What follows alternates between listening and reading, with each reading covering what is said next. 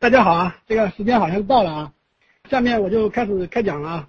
首先我要做一个自我介绍啊，我那个呃原名叫周龙，笔名叫明和在天，形成网络啊就把这两个名字给结合在一起了，所以叫周明和啊。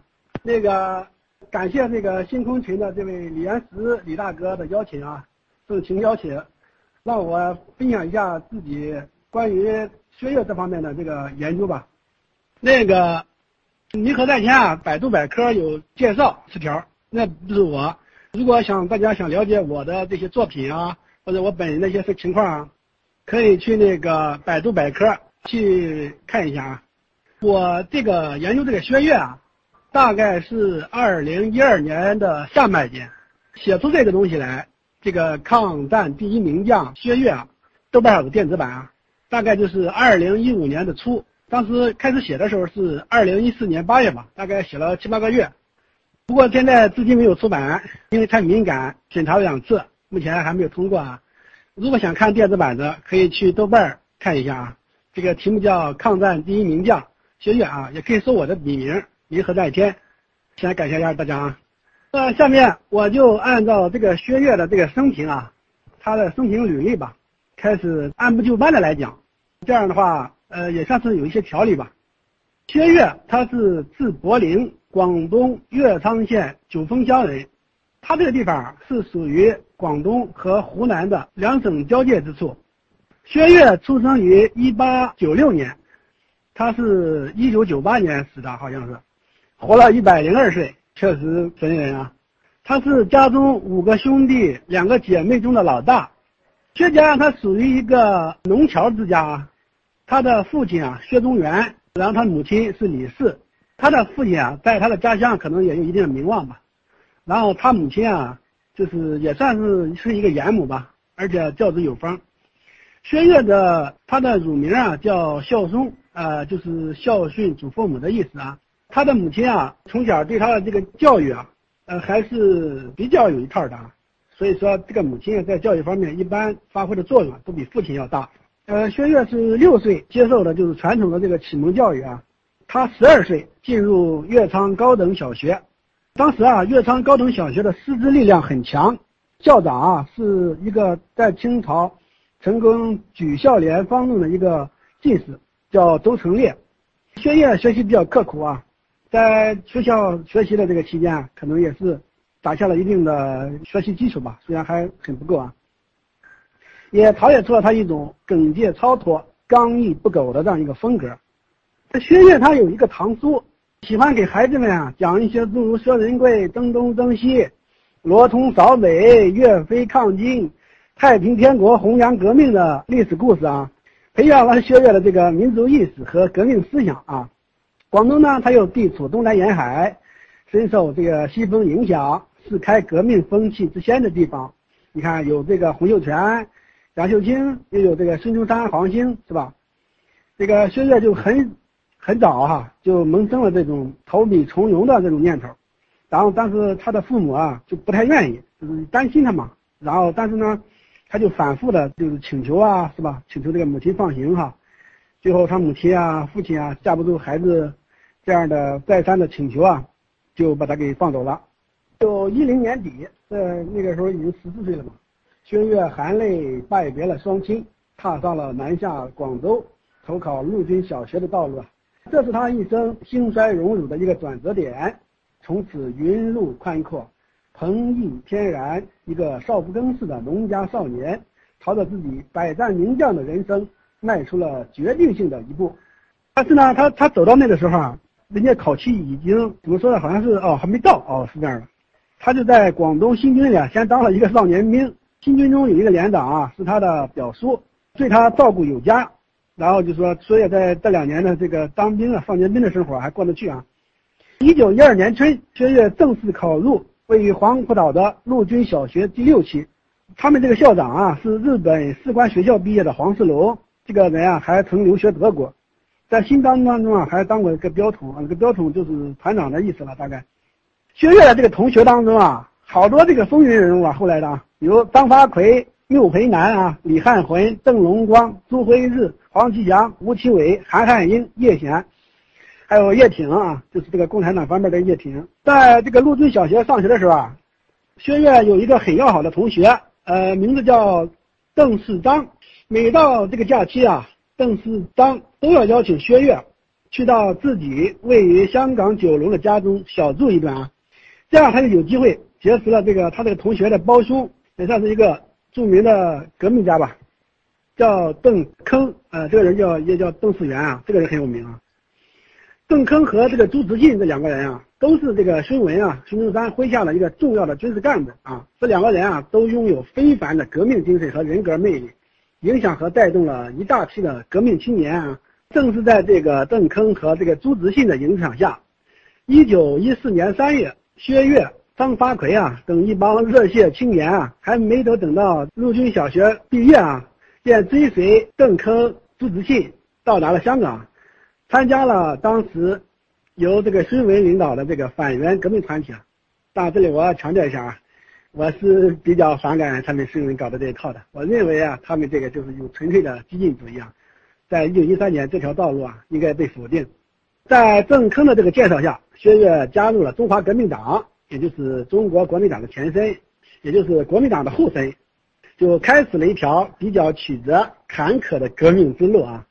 张发奎不久后进入了武昌第二军官艺术学校，就是那个张发奎嘛。张发奎跟他的好朋友嘛，也都是很有名的人物。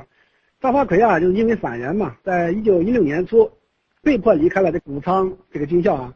但是作为他同乡好友的这个薛岳啊，他的境况要比张发奎还要糟糕，甚至于啊，他两度身陷囹圄啊。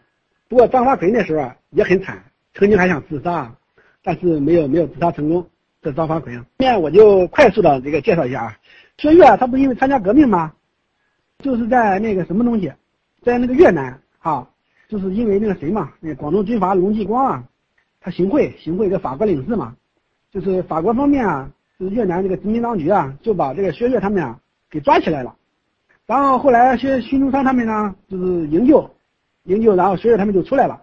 出来了之后呢，但是龙继光他又他又使了一把力。然后薛岳又进去了，从一九一四年一直到这个一九一七年初啊，薛岳两度被捕，啊在监狱里待了三年，这个就是说很惨啊。但是呢，我觉得这个这个这段经历啊，这段特殊的经历啊，可能对他的一生啊，对他的这个个人意志可能影响比较大，这是我的一个感觉啊。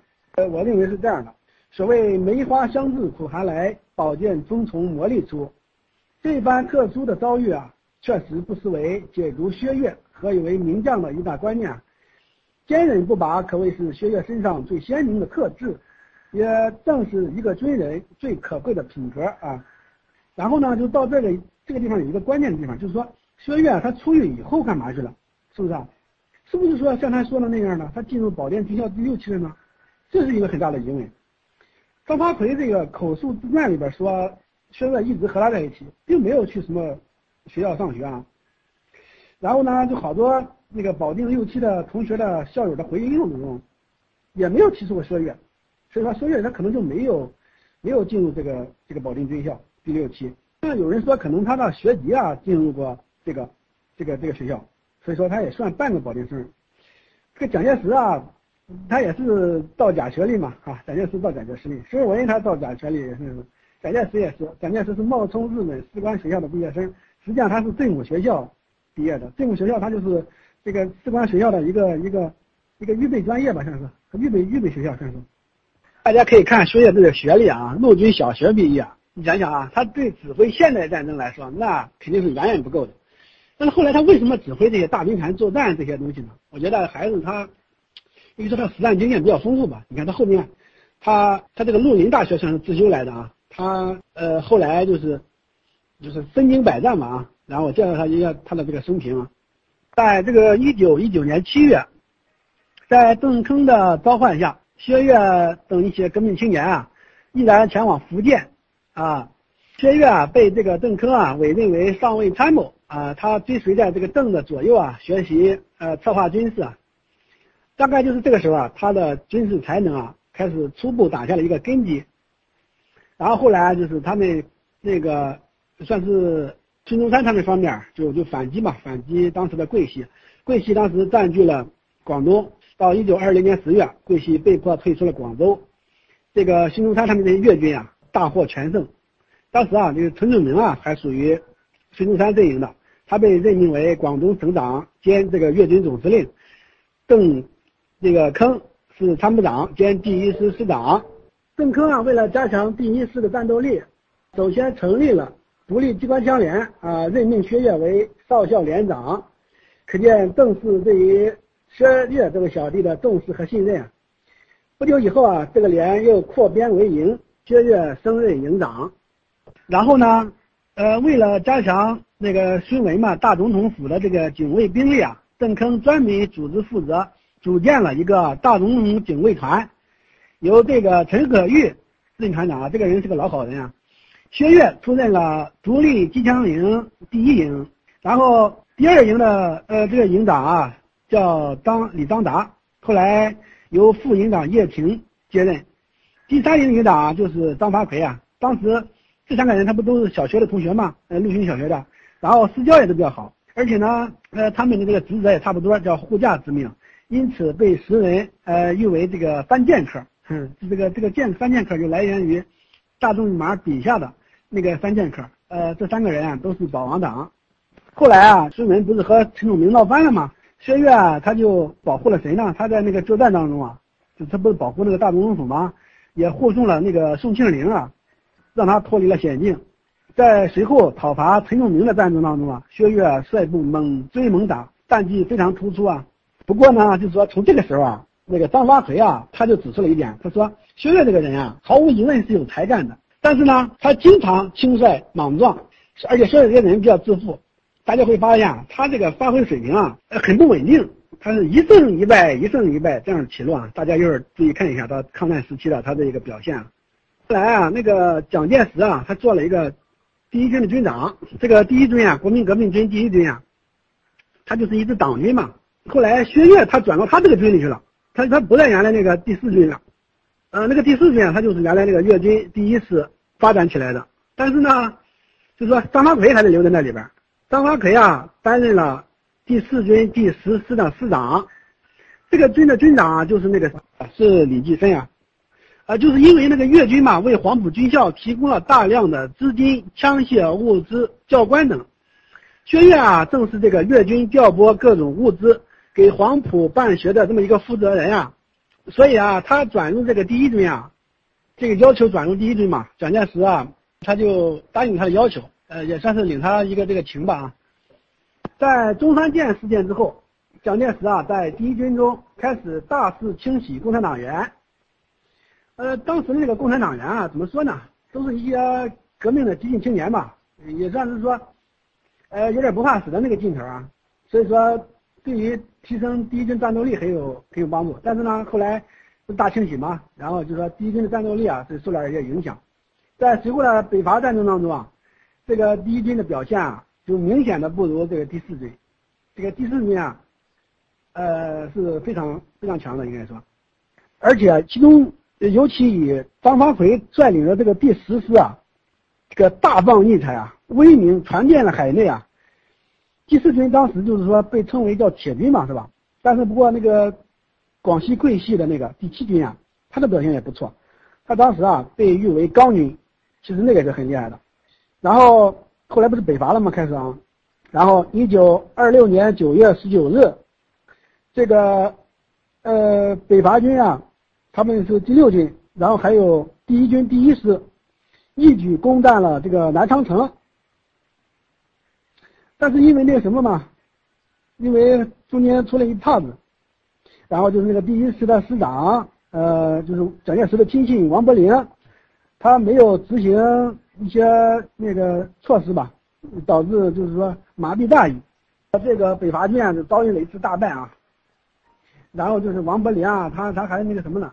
他一看势头不好，呃，就说没法向蒋介石交代了，然后以党代表缪兵啊畏惧潜逃，造成了第一师的这个大乱。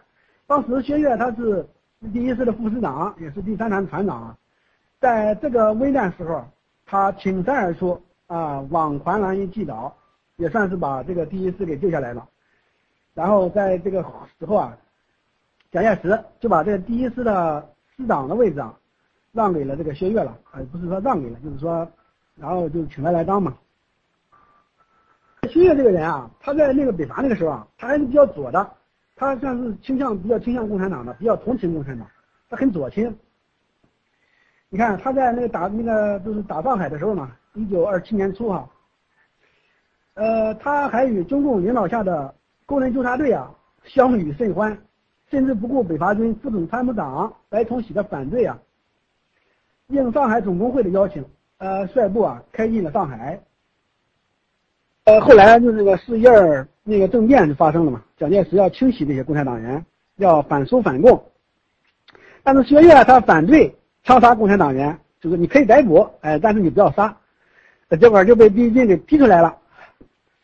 呃，由于他是广东人嘛，也是前粤军第一师的元老，曾经担任过第四军的参谋长，所以他就回到了广州啊，投奔了前第四军军长，当时任第八路军总指挥的李济深，被李济深任命为第八路军战边第一师师长。呃，那后来吧，反正是张发奎嘛，后来是。第四军的军长了，然后呢，就是后来就是算是宁汉他们这个分裂吧，然后还有一个什么南昌起义啊这些东西，呃，因为张发奎嘛和薛岳这个关系比较好是吧？张发奎那时候不是反蒋吗？是不是？那个所以啊，呃，薛岳就就跑到张发奎这个线上来了啊，也也参与了这个反蒋。当时都是跟着汪精卫，其实跟着汪精卫。然后啊，他们就是那当时在广东嘛，张发奎也南下到广东去了。嗯，当时呢，就是说前面有一个不是八一南昌起义嘛，所谓的，呃，八一南昌暴动，是吧？实际上这里边的部队啊，呃，好多就是那个谁的，好多就是张发奎的嘛。哎呀，张发奎就感觉，你看共产党你在那闹，你这这这，我本来比较同情你，你看你现在就给我闹哈。所以张发奎啊，现在对共产党的态度，他也有点转变了。他薛岳呢，呃，就后来就去打游击了，嗯，在皖南那一带，呃，打游击，呃，也稍微有点成绩吧，呃，但是可能也有限啊。呃，然后就是说，呃，蒋介石呢那个军队就南下嘛，跟那个，呃，那个广东方面就打起来了。然后呢，就是说正在他们打的这个过程当中，是不是啊？这个一九二七年十二月，共产党人在广东，在广州啊，又发动了这个暴动。这场暴动啊，是由叶挺、张太雷、叶剑英等人领导的，造成了，呃，正在抵抗李济深、黄绍竑啊反攻的这个张发奎、薛岳部的这个后院起火啊，就薛岳就感到就是说被中共背后捅刀子了嘛，然后他就还非常的深恶痛绝，呃，从此以后啊，就是说。坚决的反苏反共了，有这么一个态度。他在那个镇压暴动的过程中啊，大开杀戒，甚至杀了几个协同暴动的苏联人。下面的一些事情，我要快速的介绍一下。他后来就参与反蒋了嘛，就参与了这些中原大战啊，啊，这些这些这些蒋桂战争啊，这些这些东西。后来就是算是，呃，被蒋介石这方面给打败了，呃。打败了以后呢，他就在广西落脚，他不是和那个谁联合嘛，和那个桂系。呃，但是呢，就是说困在困在了广西。张发奎在回忆录当中说啊，呃，在平报时，呃，这个薛岳特别的残酷无情，他对共产党显露出刻骨的仇恨啊，毫不怜悯，杀人绝不犹豫。呃，以前他总是保护共产党员，如今却发生了一百八十度的转变。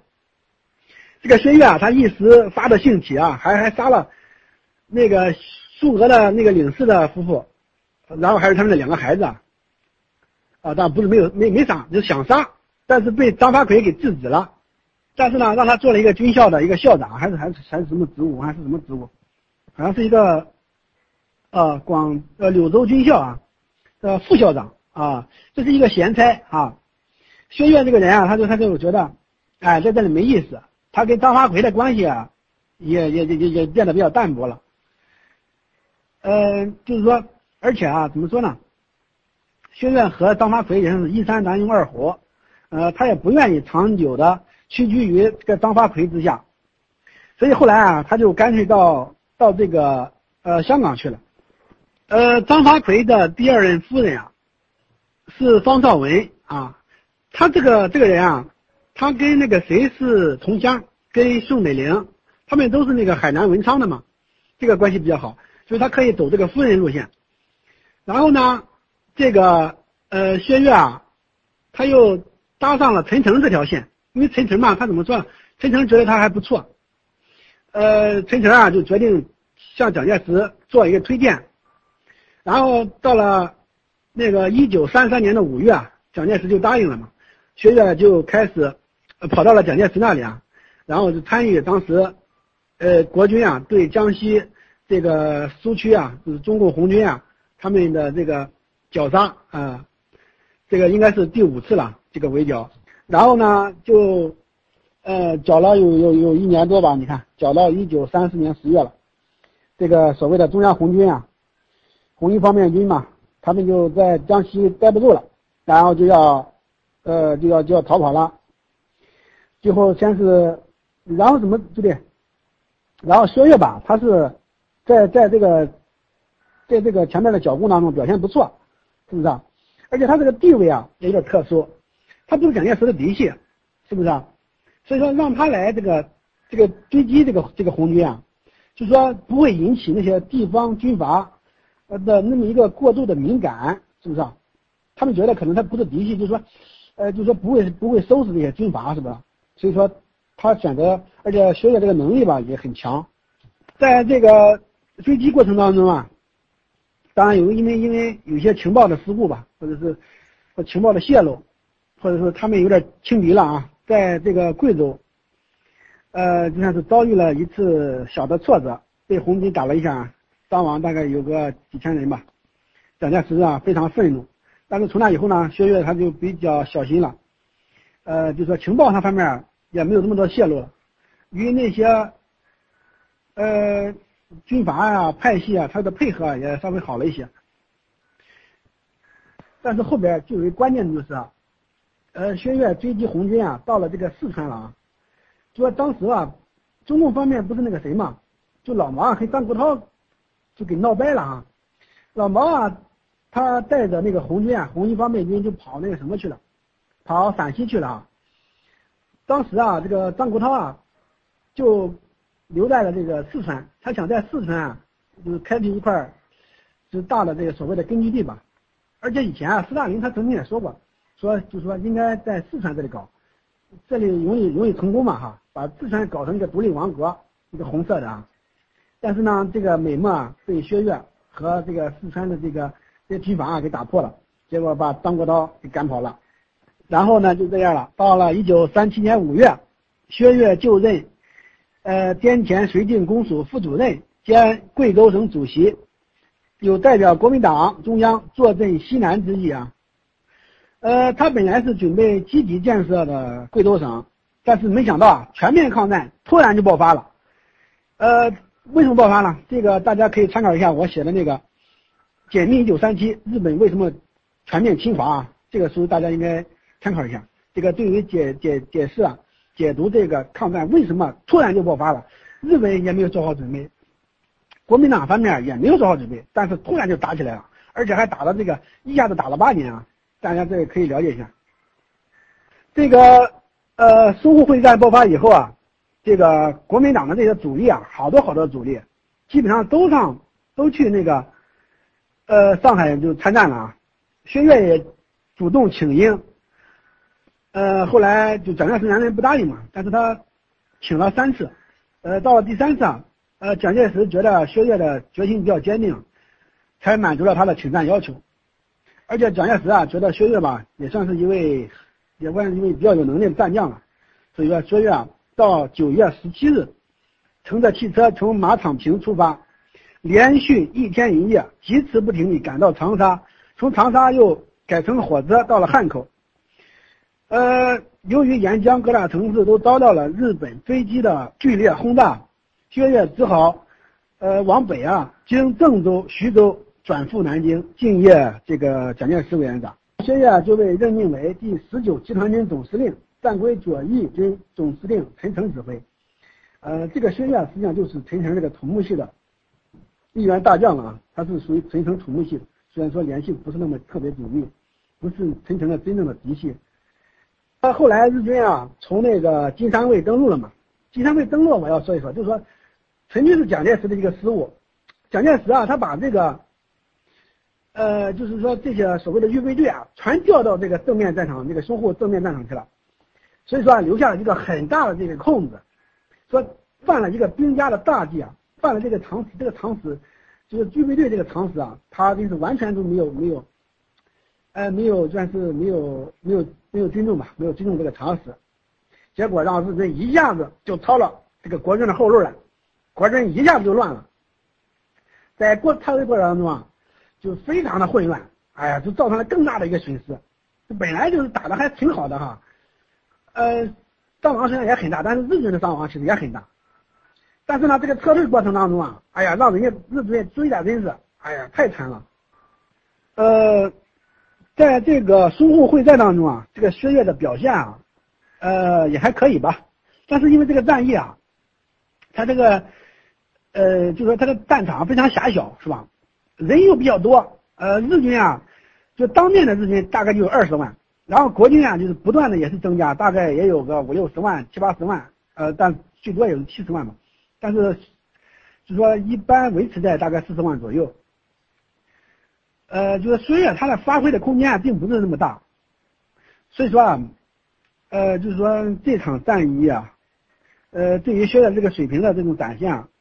呃，不是那么明显，这个就跟那个什么有关系？南京那个南京战役，就日本啊，他实际上原本啊，他没有想去打南京嘛，但是一看国军撤的退的这么厉害，他日本的那个前线的将士啊，哎，他就想扩大战果，扩大战果，这样就不断的扩大战果嘛，就想着就是谈判的时候不是说拿到一个更好的砝码吗？结果呢不小心又把南京给占了，原来是说日军大本营啊，他规他他他有一个那个条令啊什么之类的。他有一个部署，或者说有个命令，说千万不要打到，呃，不要不要打过苏州啊，那那什么地方去。结果没想到一不小心，居然把 南京就给打下来了。结果呢，又把又发生了这个南京大屠杀，哎，结果呢就说，呃，还然后呢那个谁嘛，这个谈判就变得非常艰难了。然后呢，那个日军的那个日本的那个近卫文民那个首相嘛，他又发表了一个。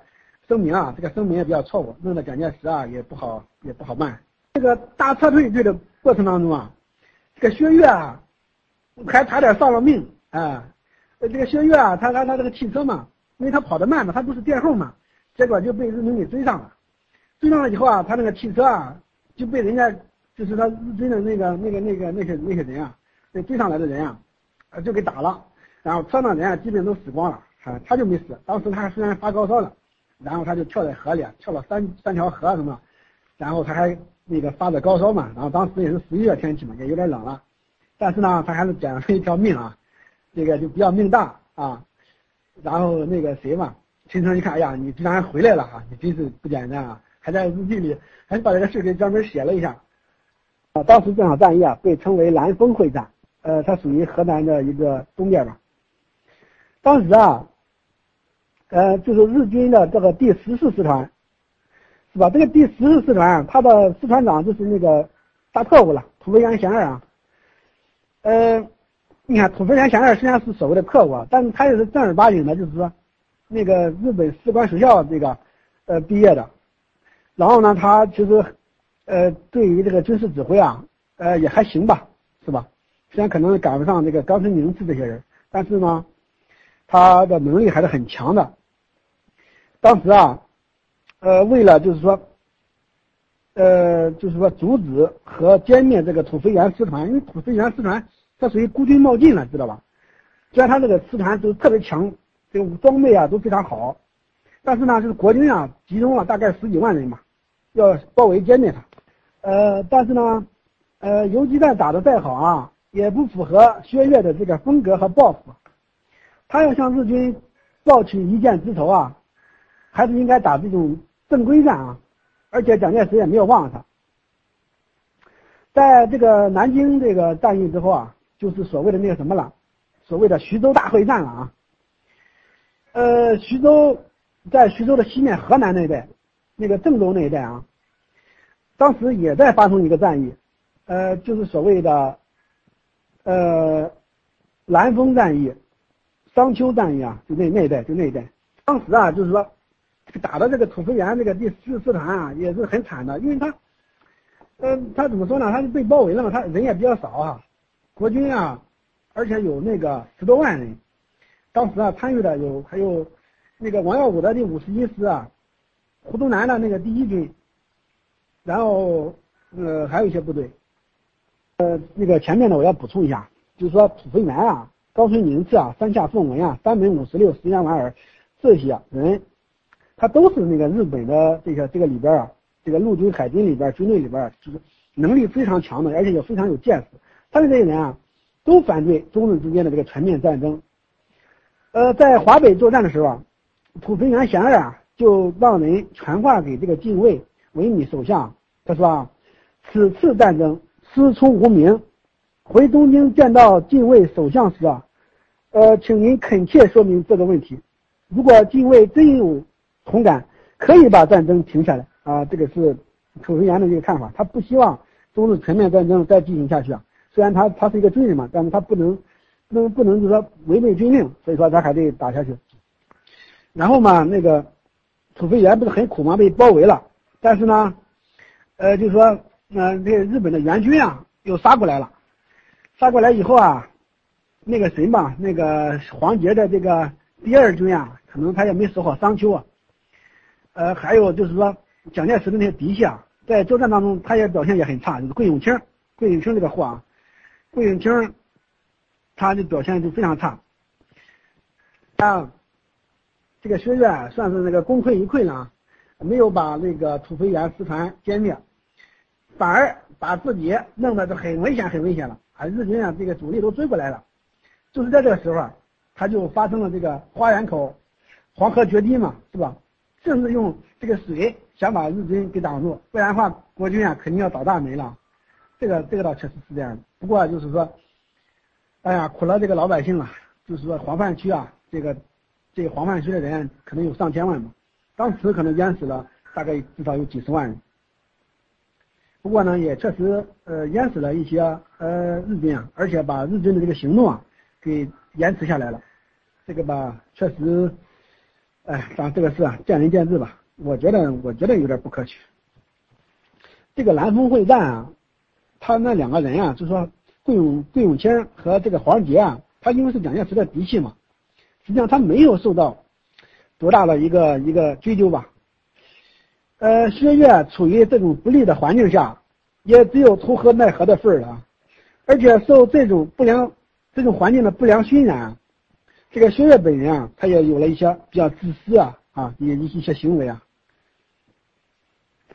那个接下来啊，开始就到了那个什么了。就到了这个武汉大会战了啊，呃，当时啊，在这个淞沪战役啊，这个这个期间，淞沪战役和南京战役期间，这国军啊，就是主力啊，就叫人家日军给打的元气大伤，是不是？啊？如果再打一场大战的话，这这个完全就没有这个实力了。但是呢，就是说，因为徐州会战嘛，呃，就是说，嗯，算是把那个。日本给拖了那么那么长时间，拖了大概有半年吧，是不是？啊呃，然后呢，苏联啊给了国军啊很多的那个装备，让国军啊又装备出了五十万军队，这样的话就是说，呃，就可以再打一场大规模的这样会战啊。到一九三八年六月，这个武汉会战就这样开始了啊。你要问这个日军他为什么要进攻呢？是不是？啊因为当时这个和谈啊，就是日军那个其实想和谈，他想迫使中国啊签订这个城下之盟，但是国军啊，就是蒋介石嘛，嗯，他就是不和他签，是不是啊？当然，因为他条件比较苛刻嘛，所以说日军认为啊，把武汉只要把武汉打下来就行了，是吧？武汉是中国的一个比较核心的一个地区，也算是说一个比较比较重要的地区吧。日军认为啊，把这个武汉拿下来，蒋介石基本就会投降。所以说，他又发动了这个武汉战役。这个南浔，呃，就是江西嘛，江西北部的这个南浔县保卫这个南浔铁路啊。这个作战当中啊，薛岳的表现还是很好的啊。他积极抵抗，因为当时嘛，他国军他他有一点那个什么了，他有一点那个有点有点畏敌有虎的那个意思了。那个张发奎啊，他守九江哈，他表现的很差，呃，而且啊，他有点不战而逃的那个意思。后来吧，就是那个谁呀，陈诚把他保下来了。所以说张发奎说，呃，陈诚这个人啊，呃，有肩膀，呃，敢负责哈。呃，如果没有陈诚啊，那么张发奎他说，我一九三六年也回不了部队了。然后啊，就是说，正是因为他在南浔县会战当中，他他他就是说，弄得像一个那个什么了，弄得像一个长城了，让日军啊从正面突破，这很难突破。当时日军的这个他的这个呃总指挥啊，是这个十一军的呃这个总司令，就是冈村宁次了啊，他是日军的一个比较。比较比较牛逼的一个名将啊，也算是数一数二的。冈村宁次啊，他从正面进攻啊，他会就是压力非常大，就说伤亡会很大。所以说，哎，冈村宁次啊，他就想搞迂回啊，日军他就这样打不动，他就想搞迂回，是不是啊？淞沪会战他呢就是个迂回啊，从金山会迂回到在国军的后面去。那个山西那个会战也是从娘子关那里。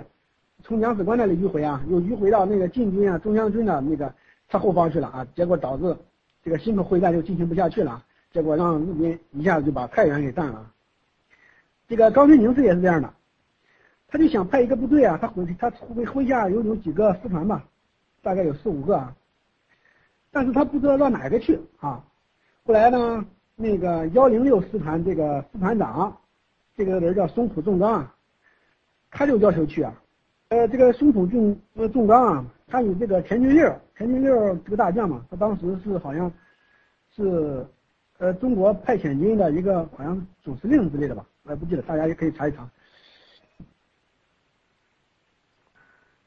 呃，所以说呃后来啊，就是那个谁呀答应了嘛，冈村啊，他觉得就是说呃这个事情啊，呃实际上也不难嘛，大家都是日军嘛，是不是啊？你幺零六师团。你的那个姐妹军啊，第六师团战斗力非常之强。虽然你这个幺零六师团当时表现不是很好嘛，啊，他觉得这个任务啊也可以完成嘛，都是大日本皇军嘛哈，而且也可以给那个田径六一个面子嘛，也算给松浦重刚一个人情啊。然后就派这个幺零六师团去了，然后就迂回嘛，从这个从那个山区里迂回，他是像这样的，他是向向西向南这样迂回，是吧？是幺零六师团大概有一万六千多人吧，松浦重刚他带的人啊，大概有一万一千左右。但是呢，就是说，实际上松浦重刚这个人啊，能力很差，而且啊，他那个运气也很差。他他他那个那个山区里面啊，嗯，他有一些磁铁，你知道，所以说他那个指南针啊就就失效了。所以说让他，而且当时天也比较热嘛，是吧？当时。呃，大概也算是九月嘛，九月底十月初，呃，南方那个地方比较热啊，所以说这个幺零六师团啊，哎，也也也比较倒霉啊，呃，这个走着走着啊，就走的比较慢了也啊，他不迷路了吗？结果就就被国军发现了啊，然后十月一看，哎呀，这个可是个好机会啊，就完全可以围歼这个幺零六师团嘛，是不是？他就是调集了这个十几万人，想围歼这个幺零六师团，就发生了这个所谓的万家岭战役了。万家岭战役这个应该说打的还不错啊，因为这幺零六师团啊，它战斗力其实不强，因为我后面还要说啊，呃，就是说就打的他，基本上就说，呃，就说也也险些把这个重浦重刚给他妈俘虏或者打死，但是就说哎很不幸运就没有没有没有干掉他，然后呢，就日军啊，就是为了就救嘛，是不是啊？啊，然后就派出很多部队救，哎，包括那个呃空投那个什么嘛，空投那个。军官嘛，因为军官伤亡很大嘛，没法没法指挥了，所以说日军又又又想想投投那个军官，但是投的过程当中啊，好多人啊，他们没有没有这个空降的经验，好多直接就摔死了。但是呢，哎，因为那个那那那些地面的部队啊，救援的哈，赶来了啊，结果把这个呃这个第第幺零六师团就给救了啊。当时参与这个这个救援的。有这个幺零幺师团和有二十七师团的一些一些部队啊，呃，薛岳啊，真是，哎呀，不能不忍痛下出下令撤出部队，呃，就是全面全面退守永丰桥、郭背山，呃，这个志林一线。嗯，他在电禀武汉军委会的这个电报中说啊，此次敌穿插迂回作战之企图虽遭挫折，但我集中围攻，未将该敌悉数歼灭，自为痛惜啊。他是非常痛惜的，哎，没有全面歼灭这个幺零六师团，就说抗战期间啊，就这么一次好机会，结果也没有没有抓住。不过呀，这个这个也跟什么有关系啊？也跟那个蒋介石有关系。就蒋介石啊，他他一个部署他有一个错误，他你看他决定啊，在武汉外围打硬仗，不在内围和核心打硬仗，是吧？那么话就是说外围啊，你的兵力应该尽量增加嘛，是吧？内围的兵力就减少。哎，但是他不一样，他在武汉内围啊和核心地带啊，他又部署了五个军啊，这五个军实际上是没有用的。如果把这五个军或者给他给他一个军两个军给薛岳是吧？薛岳手上的牌就更多了，那么万家岭战役啊就会锦上添花，甚至啊真有可能是吧？从此抹去这个幺零六师团的番号，因为日军他有一个规定嘛，说只要师团长。被干掉了啊！这个师团可能就永久的取消了，这个番号就没有了。而且啊，就说内军啊，他就算是不参与，不参与作战，他可以作为预备队啊，可以掩护撤退哈。呃，就说那样的话也会更好一些。但是呢，这个蒋介石啊，他可能他他本身啊，他的指挥水平也不高嘛啊，可能他他的这个打算可能呃，就是说也也不太么。好，呃，幺零六师团啊，他为什么战斗力那么差呢？这里我们可以讲几句啊，就是说他是临时征召的嘛，哈，他原来就是日军啊，大概总兵力啊，大概有三十八万人，呃，有大概十几个师团吧，但是参与中日作战、全面战争，他明显是不够了，他又临时征召了一些，征召了幺零幺啊、幺零六，这个幺零六师团啊，他的那个。兵员啊，都是来自于就是前面前前阵子那个那个地震的那个松本啊、鹿儿岛啊，呃，那那那四个县，他们的战斗力应该说是很强的。第六师团啊，在日军当中可能就是数一数二的王牌了啊。但是幺零六师团啊，嗯，他的战斗力就很差。为什么呢？因为他这个兵啊都是临时征召的，这个士兵啊和这个军官之间，他有的根本就不认识，你知道，他没法指挥，他不认识嘛。呃，后来这个。呃，这个高春宁是在反思的时候就说啊，幺零六师团啊，他应该经过几个月的那个训练嘛，哈，让大家都熟悉熟悉啊。你看你不熟悉，你没法作战是吧？呃，而且呢，嗯，他那个，呃，这个胸口纵钢啊，他这个能力啊，也也要比这个，比一般的这个师团长可能也要差一些。所以说这个幺零六师团啊，就被干掉了，就是基本都被干掉了，一万一千人嘛，大概就干掉了九千人。呃，你看，当时他幺零六师团共计阵亡了三千三百人，负伤四千人，呃，加上生病等因素啊，当时住院患者达九千九百人，就说你们这个这个师团啊，基本上就是被全军覆没了就差不多啊，基本上等于被全歼了。呃，日军整整一个师团啊，呃，几乎遭到了这个灭顶之灾，是吧？这在日本陆军当中。在这历史上是从来没有过的，呃，这样的话就是日军啊，他再想这种推进啊，他兵力上捉襟见肘，他这个武器装备啊，他也不是太好，他弹药也不多，那么他怎么办呢？他就越来越倚重啊这个化学武器了。化学武器啊，对于国军而言啊，国军人是防不胜防，国国军为什么？那中国人他那个这个这个工业水平低嘛，科学素养也低嘛，所以说这个化学武器啊。哎呀，这个防范起来就比较比较困难了。在武汉会战当中啊，日军就是使用的这个化学武器啊，规模非常之大，这个有点胜之不武了啊。这个这个比较垃圾啊，比较操蛋啊。日本这个是一个他们的一个污点吧。然后后来，呃，就到了这个南昌战役了。南昌战役，呃，薛岳就是间接指挥，他不是直接指挥。南昌战役直接指挥啊，就是那个罗卓英。罗卓英啊是跟薛岳是好朋友，罗卓英啊是陈诚下边的嫡系的一个大将嘛。罗卓英后来担任了那个中国远征军那个总司令嘛。在这个南昌战役当中啊，其实这个日军啊，他那个使用了，也算是第一次，有点像那个反击战了啊。他使用了很多的装甲装甲车，大概有二百辆吧，就是在在日军当中啊，也是很少见的，包括很多的大炮嘛哈。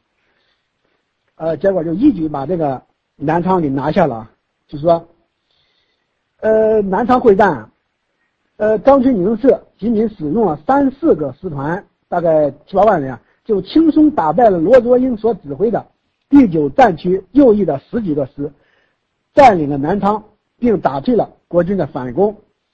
这个不仅这个日期短啊，而且担任主攻的这两个师团牺牲也很小。呃，这个他的那个高春宁这参谋长宫崎周一就说啊，哎，我军伤亡了总共九百六十人，而且战死的人啊大概只有二百多人，比较得意啊。呃，接下来就到了那个长沙会战啊，三次长沙会战。这个我必须要说清楚一点，就是说，从武汉会战以后啊，日军的一个方略，他就做了一个对华作战的一个方略，他就做了一个很大的改变，就是说，他不再以攻城掠地为主了，是吧？他以政治攻势为主，军事攻势为辅，就一般就不占中国的土地了，当然也占一些比较关键的，比如说广州啊，啊，是不是啊？呃，或者是广西的一些那个什么地方。但是呢，就是说他那个在武汉这一带啊，一般就不再战了。这个就是我们需要注意的，这个就是这个长沙会战为什么打成那个样子，其实与这个有关系。他可能日军啊只想消灭你的有生力量，他不去占不去占你的地方，因为他要占的话，他可能要背上很重的包袱，他没那么大的兵力，是吧？日军在华只有一个最一个机动军团，就是所谓的第十军，在武汉。呃，大概有十几万人吧，有几个师团，就说这是唯一一个机动的，其他的都是留守兵团，就是基本上就不准备再再攻占中国的地方。这个十五师团，这个十一军啊，他也不是要攻中国的地方，他主要是打打击中国的这个有生力量，而且呢，他也是想那个什么，就是说作为一个军作为一个军事的压力吧，给给他他威胁那个第九战区，然后第五战区、第三战区，是不是？然后后来的第六战区。他威胁这四个战区，然后呢，我就说到第一次长沙会战了，呃，薛岳这个时候他就成了第九战区的这个司令长官了，坐镇在在长沙，他这个呃第九战区啊，大概有四十个师吧，有三十多万人，啊不一定，啊有时候可以增加，有时候可以减少。日军啊就准备要打击，呃打击这个第九战区了。然后日军他有一个方略，呃，当时这个方略是第十一军的总司令冈村宁次制定的。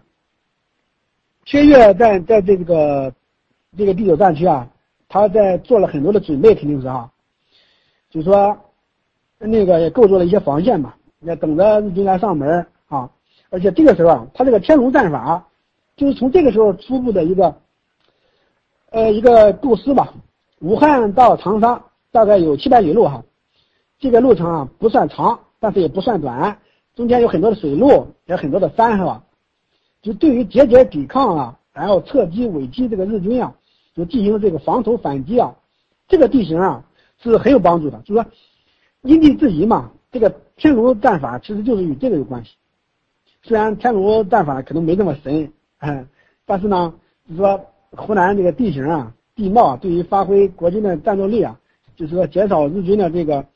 这个公式啊，其实还是很有帮助的。这个发动这个第一次长沙会战，当然日军他不叫不叫第一次长沙会战，日军可能称为湘赣会战。他的这个目的啊，肯定就是打击中国军队的这个有生力量。实际上他是这个目的，因为台河还是没有没有谈成嘛，他就想给中国军队制造一个很大的压力嘛。然后冈村宁次就就拟定了一个一个一个那个什么嘛，一个作战计划，就是在那个。他当时集中了多少人？我看看啊，当时为了这个第一次长沙会战，日军投入的总兵力大概有四个师团，两个步兵连队，两个炮兵连队和一个工兵连队，大概有十万人吧，而且还有海空军的配合。第九战区薛岳这方面投入的兵力有三十二个步兵师，三个挺进纵队，大概有二十多万人吧。但是日军他是这样的，他是在赣北吧进行一个牵制作战，然后他的主攻方向选择在了这个就是这个长沙这个方向吧。呃，当时啊，就说那个日军要进攻了嘛，就出现两派了，一派就是白崇禧，白崇禧想保存实力嘛，也觉得日军啊他有点战功不胜的意思，咱们不要给他打哈，说就是撤算了哈，往回撤吧。但是薛岳呢？跟白崇禧啊，就是说也有点历史上有点恩怨嘛，因为他在白崇禧手下就被白崇禧指挥过嘛，也就是跟着白崇禧他们参加过中原大战，而且他就是说白崇禧跟蒋介石也比较不对付哈。这时候呢，薛岳可能在意见上跟白崇禧那个针锋相对，呃，而且呢，在这个感情上也都很坏，现在可能也是为了演一个戏吧，可能就起码也是为了取悦蒋介石和陈诚嘛。他越是这样，他蒋介石、陈诚是越是高兴。就就是那个谁嘛，就算是弄了个军令状，说我就是要打，然后嘛，呃，陈诚比较支持，陈诚就说，呃，长沙退是不是啊？武汉我们已经退了哈，呃，我们长沙如果再退的话，我们啊，就以后没退无可退了哈。所以说这次我坚决要打，所以说他就支持那个呃薛岳嘛，然后给了他很多东西，薛岳呢这才有了一个物质条件。这个第一次这个长沙会战。他日军他不是有那个什么嘛？他是两个方向作战嘛，啊，他打打这个呃武汉这方面的这个这个打不打长沙这方面的这个实力啊，实际上不是那么强。结果呢，呃就是就快打到长沙了，结果就是国军那时候就开始反攻了嘛，哈，呃，这个谁呀？这个高春宁是一看势头也不好了，说算了别打了，然后就撤了，就及时的就撤了嘛。就是算双方有点像打成平手了，但是呢，呃，这个国军的伤亡其实还很大，是日军的大概四倍吧，日军大概伤亡了有一万人，国军啊大概伤亡了有四万，呃，但是呢，就说日军的他他这个日本方面这个材料，他写的人很少，大概有两三千人，实际上这个可能有点夸张了，因为这个伤亡数字啊，我专门有一个，呃，有一个推断嘛，有一个考察。我就说日军的这个伤亡大致是什么情况啊？大家有兴趣的话可以查查看一看。这个战役啊，呃，其实也体现了国军这个素质的差。国军它就是差，它非常差，没几个部队就是像样的。然后决心迟疑，围堵不严，军机不利，协同不好哈，让敌人就退走了。国军啊，配合差，素养差，指挥差，训练水平其实也不高，可能那个起码他肯定绝对不如。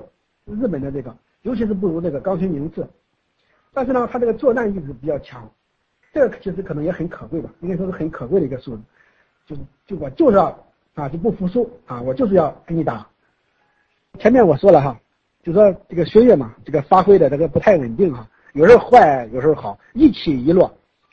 万家岭战役打得不错，南昌战役他也间接责任，打得很不好。第一次长沙会战。是不是啊？他他有点像下军令状的意思啊，就是打的还算还可以吧，起码把日军给逼退了哈。于是就到了第二次长沙会战了，他的表现就非常的逊色了啊。你要说就一九三九年啊，是日军在华最困难的一年，呃，他们感感到最困难一年，也是冈村宁次啊比较郁闷的一年，因为因为上次那个那个就是说第一次长沙会战嘛，其实冈村宁次啊。就说他虽然与中国军队打成了平手，是吧？其实也就等于他失败了哈。就因为在日本方面看来，哎，我没赢，那肯定就是就败了哈。然后冈村宁次啊，与这个板垣征四郎，呃，关系也不和睦。板垣征四郎啊，就是说现在时候那个时候是一九三九年成为那个陆军大臣了嘛啊，他几次给冈村做手脚。呃，湘赣会战时啊，又强压冈村，变更作战方案，扩大了进攻部队的兵力和作战规模，致使冈村啊不大不小的丢一次脸。所以说冈村啊，他这个没成功啊，也与这个板垣有关系。呃，这个后来啊，这个冈村就走了嘛，他就不在这个第十一军当那个司令官了。一九四零年三月九日，冈村呃最终接到了回国转任军事参议官的调令。不过后来他可以有有说上游活动啊，活动谁啊？活动中条英机什么的，可能是他后来又跑到中国去了，跑到华北去了。年啊有一个冬季攻势国军的啊，这一次这个第九战区也有也有，呃，那个冬季攻势吧，应该说还可以哈，基本上还可以，起码给让日军啊受到了很大的损失。不过国军啊，他这个损失啊，呃也不小啊。然后随后就是有一个就是上高会战嘛，上高会战主要就是那个谁，呃立的功比较大，那个就是呃王耀武的七十四军啊，他们打的比较好。这个上高会战共打了十九个昼夜，日军共出动了两个半师团，约四万兵力。呃，但是呢，被打死打伤了，严勇少将以下约一点五万人。呃，就说国军啊投入了十万，但是伤亡只有二点五万人。嗯，这次应该说是胜利了啊，这个七十四军打的不错。这个对于这个上高会战属于也是一个间接指挥吧，不是直接指挥的。呃，七十四军啊，因为这个上高会战打得很好，是不是？呃，也算是自抗战以来。所获得的一个空前大捷啊，是不是？而且被军政部长何应钦称之为抗战四年来最精彩的战术杰作哈，可能比那个呃万家岭大捷甚至还还好看，你知道吧？就说伤亡啊，这比啊，就是说伤亡比敌我伤亡比啊很小，万家岭大捷实际上可能很大，可能有可能达到一比二这个这样一比二或者一比二点五，但是这个什么？上高会战可能还没有到一点一比二这个程度，但是呢，哈，七十四军得到了飞虎旗啊，呃，成为国民党的王牌军。但是呢，人怕出名，猪怕壮啊，树大招风。呃，这个七十四军啊，从此以后就成为了侵华日军欲欲除之而后快的主要目标啊。然后就过了半年啊，在第二次长沙会战当中。在日方称为第一次长沙作战啊，这个七十四军啊，就倒了一个大霉了。下面我们就会说到了，这个第二次长沙会战，就是日军称之为第一次长沙作战，它有一个，它的它的战略意图是什么呢？他的这个战略意图啊，可能就是说，呃，当时啊，呃，是一九四一年的，呃，十月吧，我看是不是？当时已经苏德战争已经爆发了，是不是？然后呢，日本啊，他又不准备去打苏联嘛，是不是？这个时候他就很想解决这个这个中国问题，马上解决中国问题。我到底是打苏联呢，我还是去打美国呢？还是不是？我我打哪里？我起码要把中国的这个事儿给我解决了哈。所以说，才有了这个第二次这个长沙会战的这个发生。长沙会战方面，就这个事情，日军啊，在这个这个这个战略的这个。这个这个部署上就是花费了心思。这个九月十五日啊，第十一军哈，当时他的这个，呃，他的这个十一军的这个司令啊，呃，是阿南惟几哈。嗯，他的这个作战目的是什么呢？是摧毁中国军队的抗战意图啊，给这个第九战区的这个军队啊一个一个重大的打击。呃，他当时大概集中了有多少？大概有十万人吧。啊，约占第十一军总兵力的这个三分之二。呃，为了打好这一仗，日方还从国内给十一军运来了这个数千吨弹药，以加强十一军的这个战斗力。呃，日军啊，就说，嗯，他在这个规划当中啊，他几次修改这个规划，就原来吧，也是想着跟那个什么一样，跟上次那个一样，在赣北啊，在鄂南啊，哈，他都想进行一个牵制性的作战。但是呢，他后来发现什么？从鄂南啊，他派第六师团啊、第四十师团南下的话，经过这个平江啊、呃浏阳这带，它有山哈，这个路特别不好走。这个安南维体就觉得，哎呀，这个路不好走，在中途啊又容易遭到他这个国军的这个牵制哈，或者是说打黑枪啊，或者是说，反正这个路啊这个不好走。最后他就决定了一个，就是说，只决定在主要方向上投入主要兵力。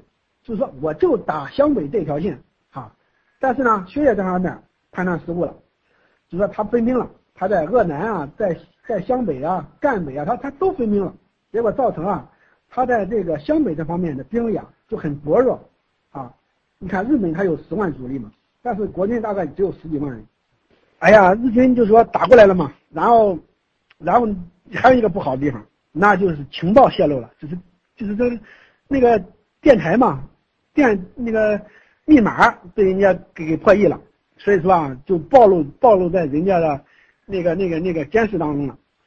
然后当时啊，长沙快被打下来了，然后薛岳啊又调那个七十四军嘛，七十四军当时在在江西嘛，呃，那个实际上就是说怎么说呢？你你你让日军把这个长沙打下来也没关系，是吧？打下来再夺嘛，是吧？而且他可能根本就不战，就是战的话，他的那个成本会很高。所以说王耀武啊，实际上他不愿意，就是说，哎呀，那么远是吧？他就他就奔袭或者奔袭增援那个长沙嘛。嗯，那个但是呢，薛岳他就不同意。结果呢，这个王耀武啊，他也他也没有办法啊。他曾经让那个呃薛岳的参谋长赵子立求情，是不是？但是赵子立他也他也没有没没没没有没有成功，这个薛岳他非得让那个七十四军大老远的跑到长沙这里不行，结果就被日军中途给截了，结果就损失很大。呃，其中比如说那个五十八师啊，五十八师廖迎奇嘛，就是当时副师长是那个呃那个张灵甫，他的这个师啊有一万两千人左右啊，他就伤亡了四成。他遭到了重创，而且这个廖灵奇啊，他是个桀骜不驯之辈啊，目睹全师这个这伤亡惨重啊，他非常气愤啊，他也不管这个战区司令的命令，然后就就收容部队，擅自这个这个就就离开战场了。凌奇本人啊，他就回祁阳探探亲去了啊，没有参加这个后期的作战。呃，这个王耀武啊，陈实啊，对他很头疼。呃，嗯，就是说廖灵奇嘛，就是说要被军法从事啊，这个王耀武也没给他求情，其他人也没给他求情。这个廖灵奇啊，平常这个人缘也很差，最后就判处死刑了。呃，就说他这个师长啊由这个副师长张宁甫接任啊，张宁甫啊就从这个时候才当师长，是这个五十八师的师长，第七十四军啊，张灵甫大家也是个名将了啊。这个最后呢，七十四军也遭到了惨重创伤。是不是啊？结果那个长沙也没有守住，让日军给你占了哈。那个第二次这个长沙会战啊，是抗日战争进入相持阶段以来啊，就从武汉会战那时候吧，日军在单个战场上投入兵力最大的一次会战啊。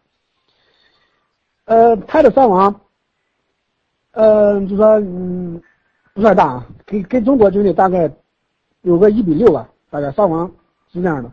国军伤亡应该说是还是比较惨重的，是吧？情报也叫人破译了，什么这个计划自己也没有测准啊。这个薛岳他有很大的失误，但是国军本身啊，他这个战斗力也不强嘛哈，所以说这个被人打败似乎也也是理所当然的。从这里我们大家可以看到一个问题，就是你看日军他只要制定什么计划，基本上他都能够实现，是不是啊？像我后来说那个第五号作战，如果他真的。能够实施的话，我估计他的成功的概率啊在九成以上，除非他不想打这个四川。如果他真想打，他基本上就可以打下来。因为他这个日军的这个参谋部啊，应该说还是比较专业的啊，他比中国这个这个这个参谋人员啊，比素质要高得多啊。所以说这个这个方面，大家应该应该如果如果研究这个抗战，应该有这么一个方面的一个体会。就说日本这个参谋部啊，他他应该说还是比较专业，比较能力比较出众啊。你像参谋确实能力非常强。呃，这样的话，就是到了有两个多月吧，啊，那时候不是十月结束的嘛，就到了十二月了，然后就那个太平洋战争就爆发了。太平洋战争爆发了呢，就是在南方的那些部队啊，中国派遣军第二十三军在广州的，他就开始向香港进攻，然后英国方面就请求中国方面支援嘛。然后，然后那个，呃，就是国民政府嘛，调第五军、第六军，呃，和那个，哦，这个不是啊，这个这个是那什么，是另一个啊。呃，刚才说那个是中国远征军，呃，去那个缅甸作战，呃，然后就说，虽然香港的是第九战区啊，他派出了那个第二军和第四军，然后还有一个第四战区啊，也向那个二三军发动了一个进攻。就说第十一军啊，发现了这个迹象，他就想牵制中国军队南下，就牵制第九战区的跟第二军和第四军嘛，他想配合这个第二十三军的作战啊，于是向这个汨罗江方面采取了攻势啊，第三次长沙会战开始展开了。但是在日本方面，它称为第二次长沙作战。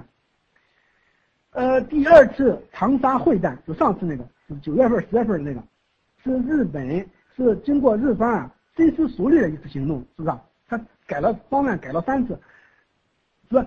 第一次是这样的，他想在赣南、湘北、赣北三个方向进攻，最后改为赣南和湘北，最后改成湘北，是改了三次，啊，而且可能思考了很长时间，最起码有一个月吧。但是第三次长沙会战，嗯，就是说日军这个决策啊，他用了还不到一个小时，啊，所以说他最后为什么失利了，也也与这个有关系。他他他只用了一个小时，而且他这个目的非常简单，我就是要拖住你啊，我打你一下。让你那个第二军啊和第四军给我赶快回来，是吧？而且当时他认为啊，呃，日本认为啊，他说出动一个实力最强大的第六师团就够了哈，就是吓一下那个国军嘛哈，他认为这样就可以了。呃，最后呢，实际上调了大概也就五六万人嘛，实际上呃动用了第四师团的一部分兵力，呃，第三师团的一部分兵力，然后和这个第六师团的主力啊，实际上大概有五万左右吧。你看，比上回那个要少一半多，最起码是上回的六成。但是国军那方面的兵力，那那就比较多了啊，而且后来后期还可以调，而且后期啊，真把那个什么给拉回来了，第二军和第四军，啊，就是没有没能支持支援那香港，结果都回来了，大概有三十多万。你看日军大概有五六万人，我们这边有三十多万，形成了这样一比六、一比五的这样一个巨大的优势啊。而且还是所谓的天宫战法是这个时候。才真正成熟完善的，它主要是针对啊日军攻势无法持久，不能固守占领区域的特点，是不是？他上回他不就是把那个什么放弃了吗？把那个长沙哈，他虽然占了长沙了，但是他马上就放弃了，因为他他没法守嘛，你守的话，他跟兵力他不够。然后呢，就这个天龙战法，它属于防守反击，后发制人啊，我避敌锋芒啊，你的锋芒我不正面去迎击你，我就往后退，往后退啊。然后我利用这些山的优势，然后我从侧面打击你啊，从后你的后面打击你啊，然后包围你啊，是这样的。而且呢，嗯，因为湘北的地形民情啊，是吧？兄弟也比较熟悉了，他也可以利用这些方面。呃，我前面说了啊，原本就是牵制作战嘛，他也没想怎么打长沙，啊，他就是说我能把你牵制下来就行了。但是这个东西他非常奇怪啊，就说日本方面。日军方面，他他这这就开始那个什么了，他有一个呃窃窃私语，这个部队说，哎，我们是打长沙的哈，呃，当时啊，那个那个那个司令，现在现在司令又换人了，哦，没换，还是安南维啊，这事儿没换，安安南维就非常这个吃惊啊，呃，这次作战，日军他不是冲着长沙去的是吧？他准备的弹药也很少，呃。但是呢，无论是中国方面还是日军内部，都不得不考虑日军是否进入长沙的问题，啊，呃，出于此次作战方针之节制的某种不满，第三师团师团长中岛房太郎，呃，在军队集结的途中啊，曾来到这个军司令部，表达了愿意去长沙的意思。在行进的途中啊，第三师团的士兵们也流传着，说我们师团啊是。准备开往长沙的，啊，但是呢，就说上面完南危机他们和那个第四军参谋长这个木下勇啊，他们就没有说去打长沙，是吧？他们听到这些流言之后啊，就忧心忡忡的，他觉得这个日军啊有点轻敌了哈，这样太冒险了，因为我们没有弹药哈。薛岳啊，他他他心高气傲啊，他所以说上回他不打了个失败吗？他这次就想打个翻身仗啊，以洗雪上次的第二次长沙会战的这个耻辱。这一次啊，他这个做的准备工作就很好了啊，而且日军啊确实他有点轻敌了啊，他就说一开始就是这个诱敌深入嘛哈，然后一开始打的时候，哎，日军觉得国军真的不堪一击啊，啊，上回他也是啊，我打的你不错啊，哎，这回你看你你更更他妈差劲，然后这个日军啊，他他就开始 放走南下了哈，南进了有点，嗯，往那个长沙方面靠啊，这个参谋长木下勇就提醒阿南维吉说。说那个，你要注意几个方面哈。你你到那个岳阳的时候，你你你你告诉这些人，告诉这些松岛房太郎说，那个就说，呃，不要提这个往长沙去的这个这个话题哈。而且啊，呃，这次作战因其动机与策应对象不确切，难以明确地形，更因后勤毫无准备时间，不能勉强从事，是一次稍稍不彻底的行动啊。就是说，让大家注意，你不要不要深入南下啊，你就你放手打，把那个什么吸引吸引过来哈，把那个什么把那个第二军、第四军给吸引给吸引回来就行了。这就是所谓的战作战意图啊，而且你不要深入太远哈，以免被那个国军给包围嘛。那个前线呢这个真越过了这个这个什么了，说原来不打长沙嘛，哎，结果真他妈溜到长沙去了。溜到长沙去以后呢，然后呢，这一次守长沙的这个部队也换了，这次守长沙的部队啊，就是所谓的泰山军第十军啊，这个军啊，真是特别强了，那就是，尤其衡阳保卫战啊，让这个第十军这个这个这个。飞升中外，让日军啊，就是胆寒啊，在守长沙这个过程当中，他们这个部队啊，表现也非常好，非常好，把这个日军啊，攻长沙的这个日军啊，哎呀，打的真是很痛苦啊。进攻长沙的这个部队啊，主要就前面提到那个第三师团嘛。呃，第三师团啊，他携带弹药其实也不多。但是呢，他还是想把这个长沙打下来啊！打下来啊，好像就面子好，是吧？他就派出了一个叫加藤支队，想想进行那个化学战哈，就反正就是想偷袭嘛。哎，结果呢，这个谁呀，在侦查过程当中，这个加藤啊，哎，结果让那个第十军的那个这个谁啊扔了手榴弹了，哎，结果把他给炸死了，而且把他的尸体啊给给他弄走了。这个日军啊，他不轻易抛弃同袍的尸体啊，是日军的一个惯例。就算不能收埋全尸啊，也会竭力争取割下阵亡士兵的手臂或者手指，以送回国内给阵亡者的家属一个交代。啊，这件事啊，关乎颜面问题，因此当日军撤退时啊，就他就想嗯把这个什么给带回去，把这个尸体啊或者是手指。嗯，到了一九四四年初啊，日军就准备发动这个一号作战了啊。这个我先喝点水啊，一会儿再讲。呃，但是呢，就是个抢尸体嘛哈，这个第三师团，他但他弹药不多了嘛，他就碰壁了，被时间打的不行，他就抢，但是没抢过来，就耽误了一天嘛哈，哎呀，所以等到撤退的时候啊，尸体也没有抢过来啊，也他妈没有打赢啊，第三师团撤退的时候，士兵们是怀着万分遗憾的心情啊，在一种悲壮的气氛当中，开始了撤退，但是呢，国军这时候已经围拢上来了啊。开始了这个全线的大包围、大追击。那个第六师团，他的弹药也不多嘛，哈，嗯，他他也他也被包围了，所以说，是这个时候是基本上就是一比五、一比六了哈。而且国军呀，嗯，怎么说呢？这一次应该说是知耻而后勇吧。这一次打的比较好，整个配合也都比较好了，打成了一个什么了？让湘北啊打成了一个人民战争的汪洋大海啊！这个老百姓出来配合的也很多。啊，然后就是那个什么嘛，然后他整个被陷入重围了嘛，第六师团他也陷入了重围了，哎呀，打得非常非常非常苦，然后就是那个谁都急了，那个谁去支援他嘛，比如说第四十师团去支援那个第六师团，那个第六师团长说，你们快点走啊，说我我我自己行，我们自己要解围哈，打的打的有点急眼了，就是哈，就有点那种。哎，像逞英雄那种，哎呀，我急了，我自己行，我得要非得我非得试一试我自己行不行啊？结果呢，他就是不行，而在那个空军的帮助下，呃，总算是经过艰苦奋战，才杀出了一条血路。但是呢，伤亡也比较大啊，尤其是一些那个什么伤病员啊都没有没有救走啊，就说他这个诱敌深入的这个战战术啊，应该说是比较成功的啊，跟他这个也有关系。但是他不知道，就是说，日军啊，弹药少啊，兵员少啊，呃，这个意图原来没有打长沙的这个意图啊，是不是？他可能不了解这个，尤其是抢尸体那件事儿，啊，尤其是这个这个这个守备这个长沙的这个第十军啊，他发挥了一个比较重大的作用哈。如果说长沙轻易就被打败了，长沙守军哈，那日军那么很快就撤走了，是吧？所以说这个这个兜底的这个这个部队啊。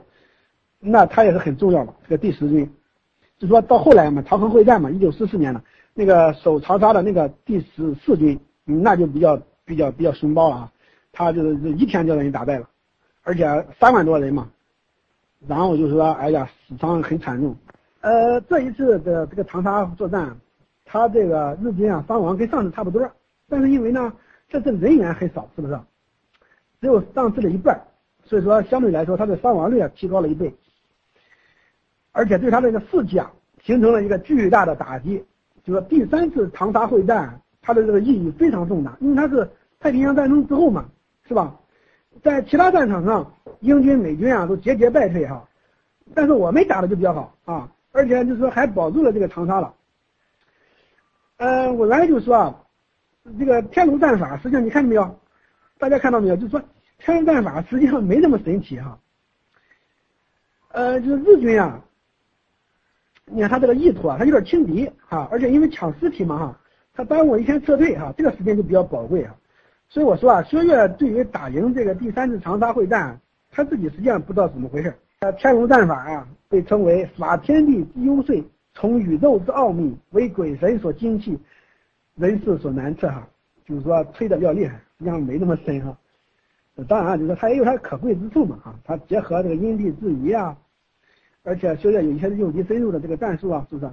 尤其是说，你看他这个这个战略战术啊，和他最后打的这个结果。是非常的那个契合的哈，虽然说有些好偶然因素，哎，但是结果这个偶然因素，哎，结果就是歪打正着了，形成这么一个，就显得哎，薛岳这个，他这个他这个排兵布阵啊，这个对这个战略节奏的这个战战争节奏的把握啊，就是非常的这个准确哈，就说，啊，把薛岳这个又给搞神了啊，这个薛岳好显得就非常的这个了不起了，实际上没那么神啊，呃，这样的话就到了一九四四年了。你看，一九四二年、四三年，基本上在第九战区都没都打，打但是呢，有一九四三年那个十月，那是第六战区常德会战，这个呃第九战区啊也派兵去支援了，第十军也去了，第十军啊因为就是说长长途去救援嘛，结果也是被日军给给给给重创了一下啊，包括那个第七十四军嘛，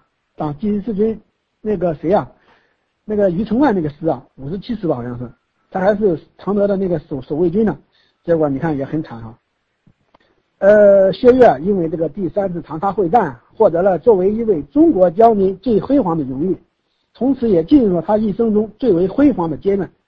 然而，对于薛岳这种个性的人而言啊，成功往往未必是好事，而且恐怕连薛岳自己都未必清楚此战究竟是如何打赢的。从而造成他以后对日军实力的低估及敌情的误判，是不是啊？因为他日军这一次他的兵力其实很少，如果他增加一倍、两倍、三倍、四倍，你看那那那时候是一个什么结果？是不是啊？那肯定完全不一样了。这个一号作战的战略意图啊，和这个兵力部署啊，跟原来那些当什么长沙会战那些完全不一样。这一次啊，日军他集中了七八个师团了。这一下子达到二十多万人，这是空前未有的。他就是要占领长沙、占领衡阳、占领湖南、占领广西的一些地区。他打入他所谓的大陆交通线，是不是？因为他海上这个线，整个的就是让美军啊给他、给他、给他、给他打断了、打垮了。所以说他想走这个陆路，是不是？所以说他从那个什么就开始了，所谓这个就是豫湘桂作战嘛，他要打这个。河南在河南在五月份啊，他也发动了一次大规模的战役，是不是啊拿下了郑州那些地区？然后呢，到一九到五月五月底吧，大概五月二十多号，他开始发动这个长衡会战，就是打长沙、打衡阳这个。这次啊，日军他集中了他该有九个师团，大概二十多万人吧。你看，但是这个呃第九战区的国军也大概有三十多万人。你看这这这一次就回了。这一次就坏了啊！这一次就说，日军啊，他稳扎稳打，而且他这个规模空前的这个这个这个这样一个呃一个兵力部署和兵力使用吧，他而且他的正面非常宽大，这一次天龙战法根本用不上了。为什么？因为日军啊，他他从那个什么时候从那个四面八方的都有，他他他的这个正面战场上他这个非常宽大啊，你这个。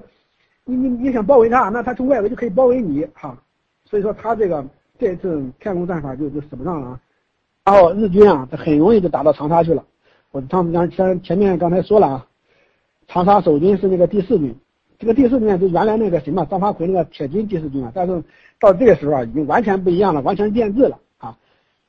呃，不过张德能啊，就说以前有人说张德能是张发奎的侄子，这个不是张发奎啊，他可能没这个侄子，但是张德能啊，他他比较比较，应该说是个庸将吧，能力不强啊，而且第四军啊，整个已经变质了哈，战斗力非常差，非常那个腐败啊，士气不振啊，这些这些因素啊，而且就是说在这个长沙作战当中啊，就是说这个这个他们啊，他们这个。第四军表现非常差，哎呀，就是，就造成了一个很大的很大的伤亡，是吧？三万多人，你看，防守长沙城区的两个师两万余人，哈，没经过什么激烈抵抗，稀里糊涂就劫取了，哎呀，咱们也发生了很大的混乱了，让人家日军啊，哎呀，给打的真是不行了。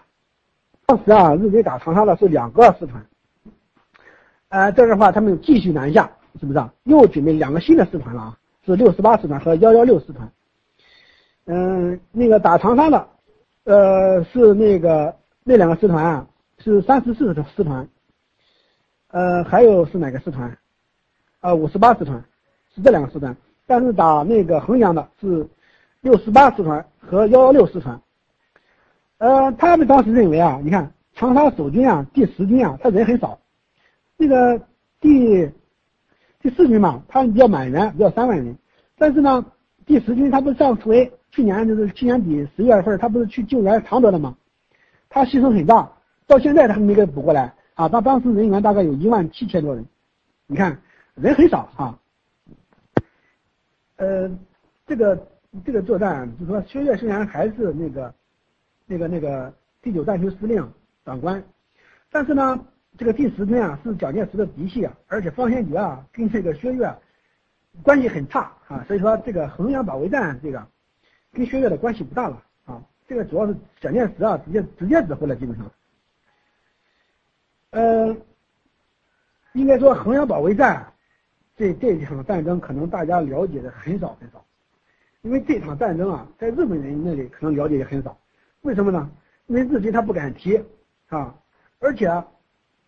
这是这个战争啊，这个战这个战役啊，跟原来的东西完全不一样。过去啊，都是国军伤亡要在日军的一倍、两倍、三倍、四倍、五倍、六倍、七倍、八倍、九倍、十倍，甚至十几倍上。但是这次反了，这次国军的伤亡是日军的可能是几分之一了。因为这个第十军啊，他非常的善守，是不是？他整个的这战略战术啊，当然我原来也想写整个一本书啊，但是大家可以看看我这个。学院第一名，第一抗战第一名的学院这本书里边设计的啊一些具体的细节啊，这里我就没有时间也不展开讲了。就说日军啊认为就一两天还不就把衡阳打下来了，结果这一打打了四十多天啊，四十七天接近。哎呀，日军啊那真是那可真是惨了。本来他们就是那个地方，他他他那个就是说湖南地区比较热嘛，当天气嘛七八月份嘛比较热。是吧？他日军这个人又比较多了，抢粮食他也不好抢了。你原来都抢粮食，这回你抢粮食你也不好抢了。就是，而且啊，那个什么非常猖獗，就空军嘛，美国驻华空军对日军的这个打击也很大，对他的这个补给线啊，还还还打了他一些那个补送药物的这些这些哈，结果造成日军啊有病也难医，有饭也吃不上了，不是有饭吃不上就没有饭了，饿病是不是？然后就在衡阳啊遭遇了这样的一个。一个顽强的抵抗，结果那伤亡就就大了。完了，最后怎么说呢？反正就是运气也不好，是不是啊？包括那个外围来救援呢，他们那个呃配合的也不利吧，反正种种因素吧。最后衡阳就是方先觉为了保存元气吧，啊，他就投降了啊，因为他当时也很苦嘛。当他们也是，哎呀，这个衡阳守军啊，哎，肯定真是苦啊，他们也很苦。你看那个伤受伤的那些哈。因为日军，你想想他们那些炮啊，整天在打呀，是不是啊？那那那个衡阳真是瓦砾成堆了，那已经。但是他们的伤亡啊，嗯，就是说，嗯，最后的那个还活着的人啊，呃，大概有一万三千人。大概你看死了，真正阵亡的有四千人，是不是？伤亡大概有一万多人吧，哈。但是日军的这个伤亡那就很大了，包括那个衡阳外围的，因为后来啊，就是这两个师团啊都打的不行了，又调来其他的师团来继续打，结果五个师团来打，最后日军呢他的伤亡啊达到了一个三四成，最后可能有七八万人，这也是非常吓人的。当然这个其中啊有这个美国驻华空军的这个这个什么啊，这个第十军给日军造成的伤亡啊，起码大概有两万左右吧。可能是他自己的大概二倍。我手上有很多的日方的这材料，可以证明日军的伤亡确实是大。就说这一场战役啊，被称为八年当中日军啊最苦难的一场战役了，极端的苦难啊，天又热，伤亡又大，没吃的，没有药，是不是啊？哎呀，而且日军啊后来也真有点急了，还想打啊，还想往那个什么打，往那个广西打。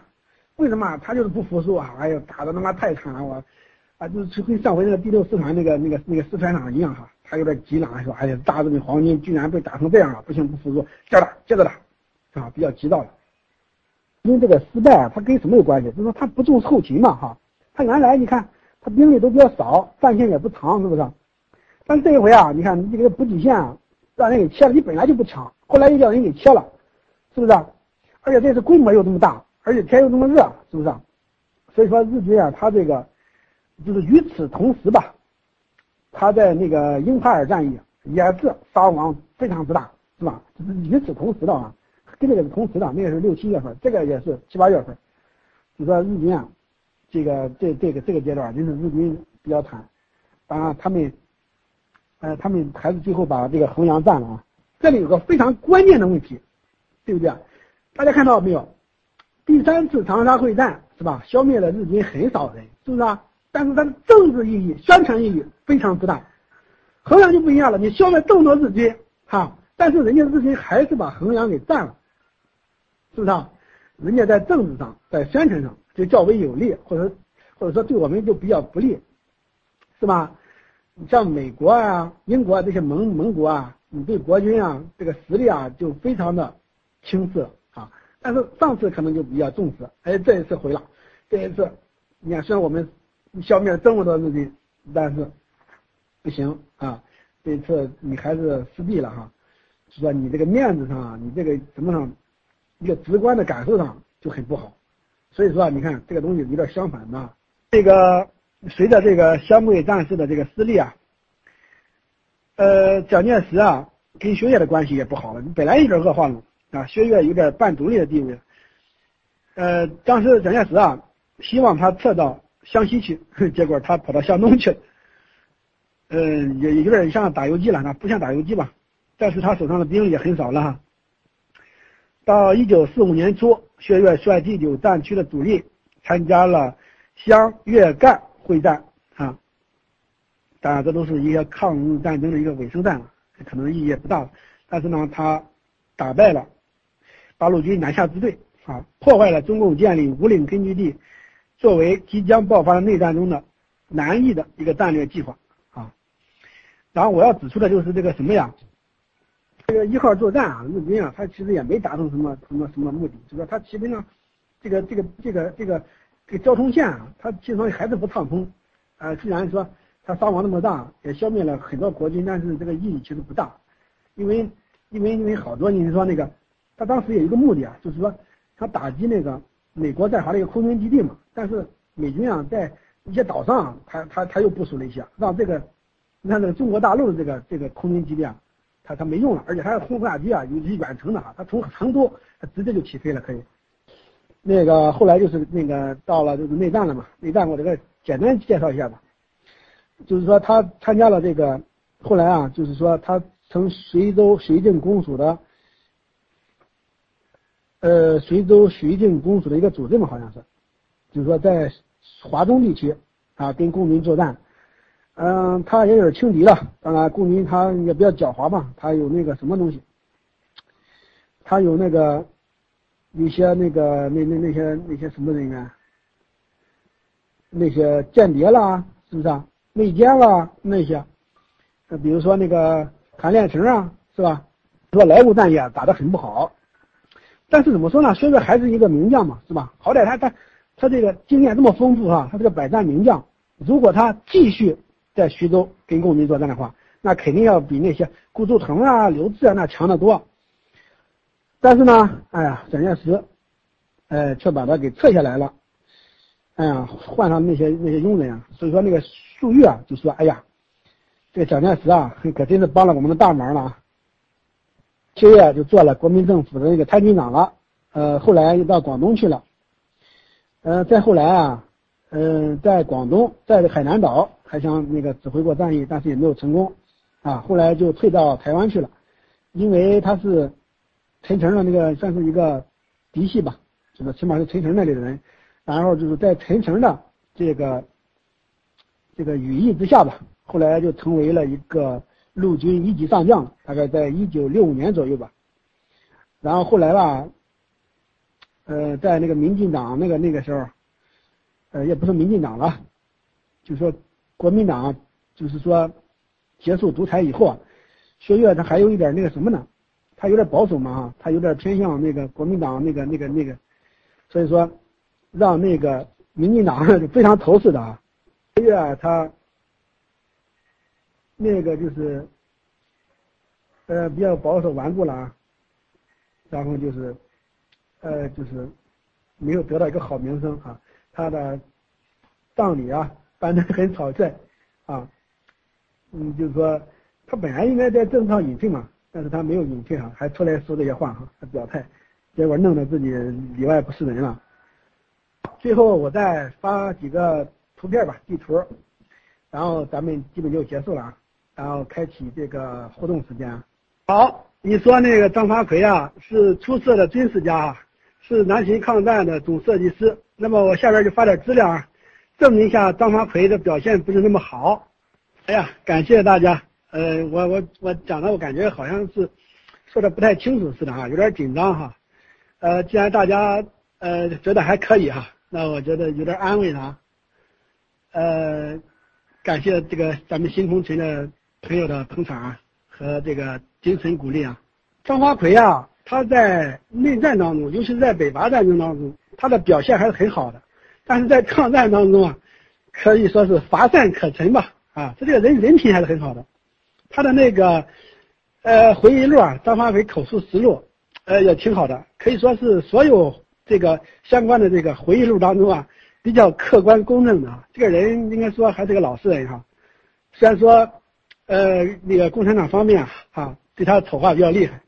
那个张发奎啊，他说过一句话，呃，值得大家深思。他是对这个长沙大捷的这个总结啊，他说：三次所谓长沙大捷，同所谓粤北大捷相似。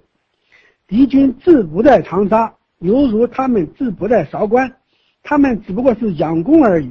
我的观点是基于一个简单的理由。我感觉敌人能攻占任何他们想要攻占的目标！倘若他们没有占领某地，那是因为他们不想要。在整个抗战期间，我的思路一贯都是这样的，一切都是时间问题。你看这个想法跟我的这个想法就很差不多了，是不是？我前面就说了，我只要日军啊，他制定了一个详细的计划，想要占领哪个地方，他基本上就能打打下哪个地方来。高玉明这他这个思路是对的，就说他用人不当啊，而且这个这个幺零六师团他运气他也很差哈，他他迷路了嘛他，他那个而且就是说这支军队啊，他他战斗力也不行，呃，我个人觉得这个对胡琏啊，胡琏的人也有能力，但是对他好像有点有点夸张了，孙立人啊对他有点稍微大家都了解的特别少，对孙立人的认识可能就不足够。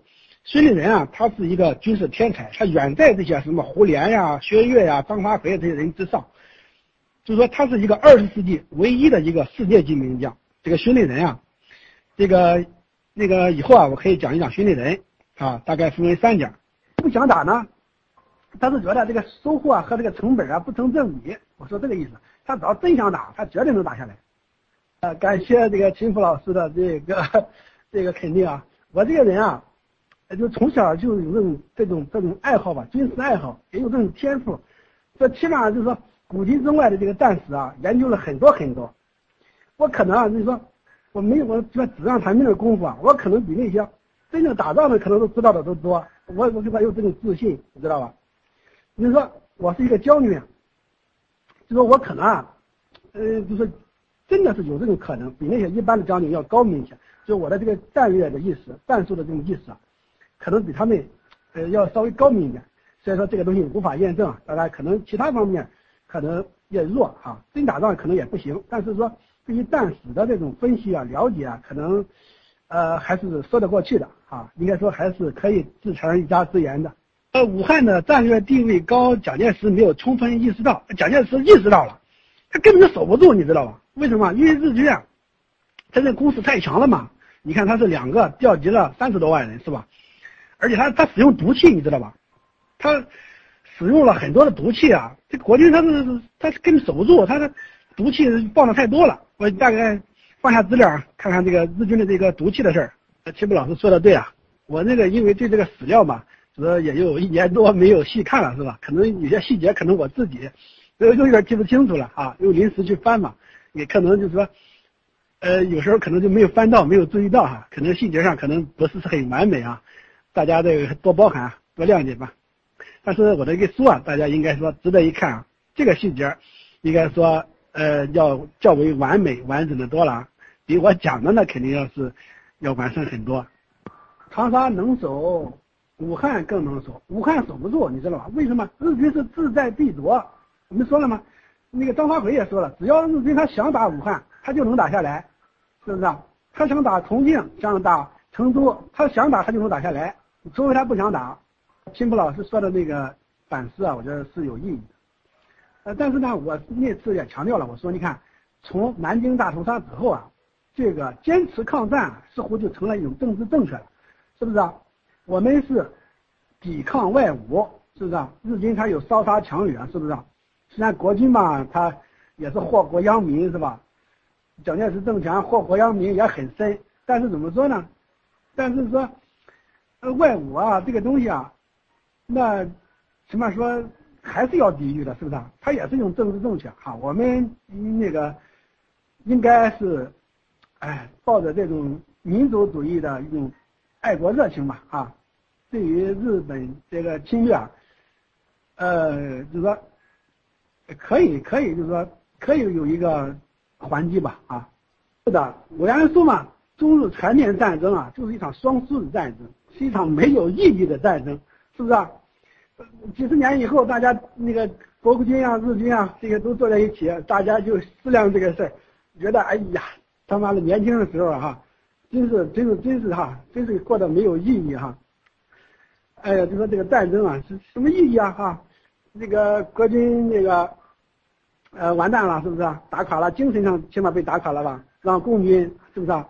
呃，得势了哈，鹬蚌相争，渔翁得利嘛，是不是啊？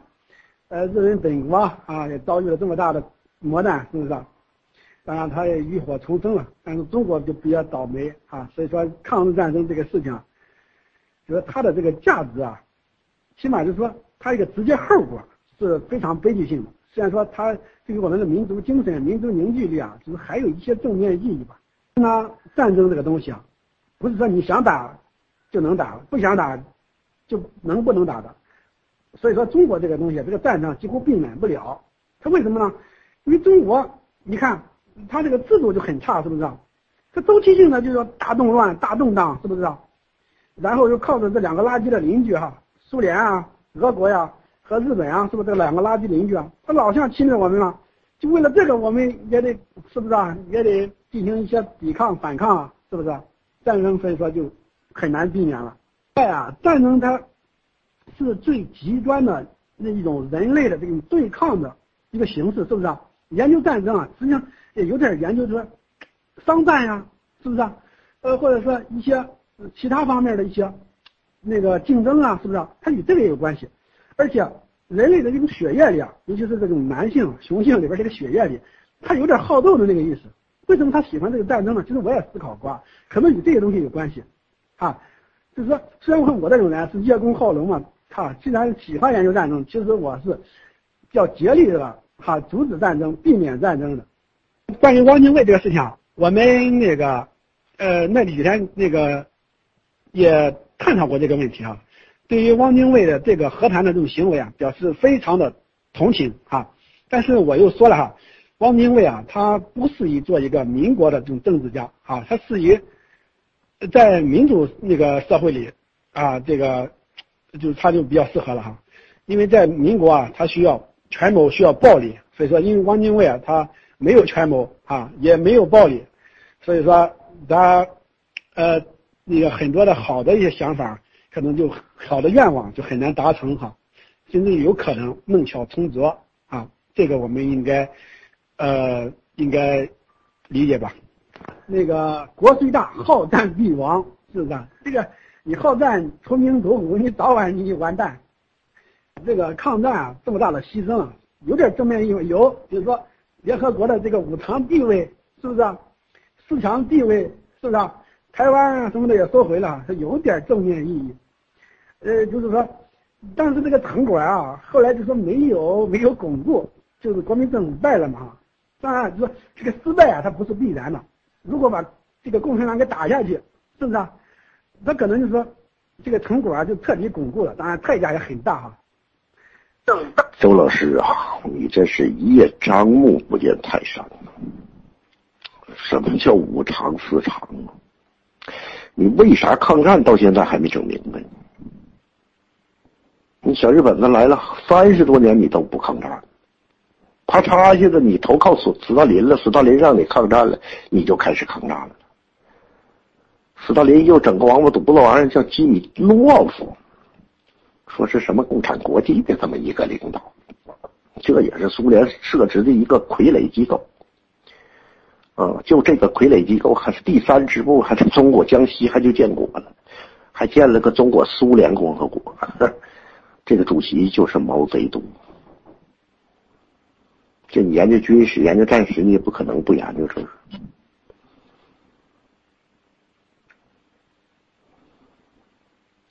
那这个抗日是咋回事啊？你有点误会我了，我没说抗战对，我说抗战的确是付出很大代价，说他稍微有点正面成果，是不是？他不可能没有一点正面成果吧？他稍微是有点，是不是？抗战我们不管怎么爆发了，可能你说这成果也抵不上代价，是吧？但毕竟他。他抗了是吧？他既然抗了，他他也有点正面成果吗？是不是？我说的是这个问题。为了所谓五常地位，我们去抗战，是不是啊？那肯定是得不偿失啊，是不是？为了台湾去抗啊，那个好像也不太值得啊，因为成本太高了嘛，而且是不是时候？我们就算是为了抢回台湾来啊，一九三七年也不是合适的时机。说那个斯大林啊，他是运气好，那个碰上希特勒这种对手，是不是？不然的话，他肯定也完蛋了，是不是？那斯大林啊，纯粹是运气好。八年如果不抗战啊，其实就等于了你承认满洲国，知道吧？实际上是这个，实际上满洲国啊，它事实上已经独立了，那就是让蒋介石独立，不是让蒋介石承认。蒋介石如果承认的话，那他就倒霉了，他的党内的这些反对派啊，加上中共的压力啊，就可能把他让他再次下台。实际上，那可能中国内部啊，可能还会有点小混乱的。反正蒋介石有点坐不稳江山了啊。这个抗战说起来，其实也有点像蒋介石一个人的抗战，因为到一九三八年初嘛，人家那个近卫也说了，说不跟国民政府谈判了哈，实际上就是不承认蒋介石了。所以说蒋介石啊，就必须抗，我要保住我这个地位，我要抗到底。所以说可以说让这个大工供应圈来对抗苏联，那么在这个对抗过程中，要达到一个什么的目的呢？消灭苏联？等等，你把这些个话题展开一下，我很愿意听到。因为这些个问题你解释不了的话，我说，啊，呃，那那前头所说的所有的啊，就有点问题。这里面的问题很多的啊，你像这个曲线救国啊，你们包养了很多啊，对王精卫。那么也就是说，当时在战时。他应该呢，汪精卫呢维护了、维持了啊这个后方的正常的啊经济生活等等吧，你们所所讲的。那么，如果这场仗日本人打赢了，国民党被打的啊满地找牙，最后啊呃这个彻底失败了，那么日本和汪精卫之间是什么关系？汪精卫在中国是个什么？是领袖？是是什么？他建立的政府，日本人承认称他为合法政府，这个日本人能够接受得了吗？他和国民政府会有什么区别呢？如果日本人把它等同于国民政府，那么这个仗不是白打了吗？还是中国人在治理中国，中国还是中国，中国还有这样一个合法的政府。那么日本人的这场仗，如果不是为了占领，那么你说他的目的是什么？反正这里面很多的问题要解答，你不解答就就就就糊涂了啊！有人会帮助我们把它拿回来，然后他连同东北再交给我们，有没有这样的可能啊？所以这个这个问题啊，要要要把它谈谈一谈。你不谈，那么你说我们抗日不对啊，是上了苏联的圈套。如果我们不上这个圈套，我们能拿到这么多的好处，那这个就成立。如果这一切都没有，东北。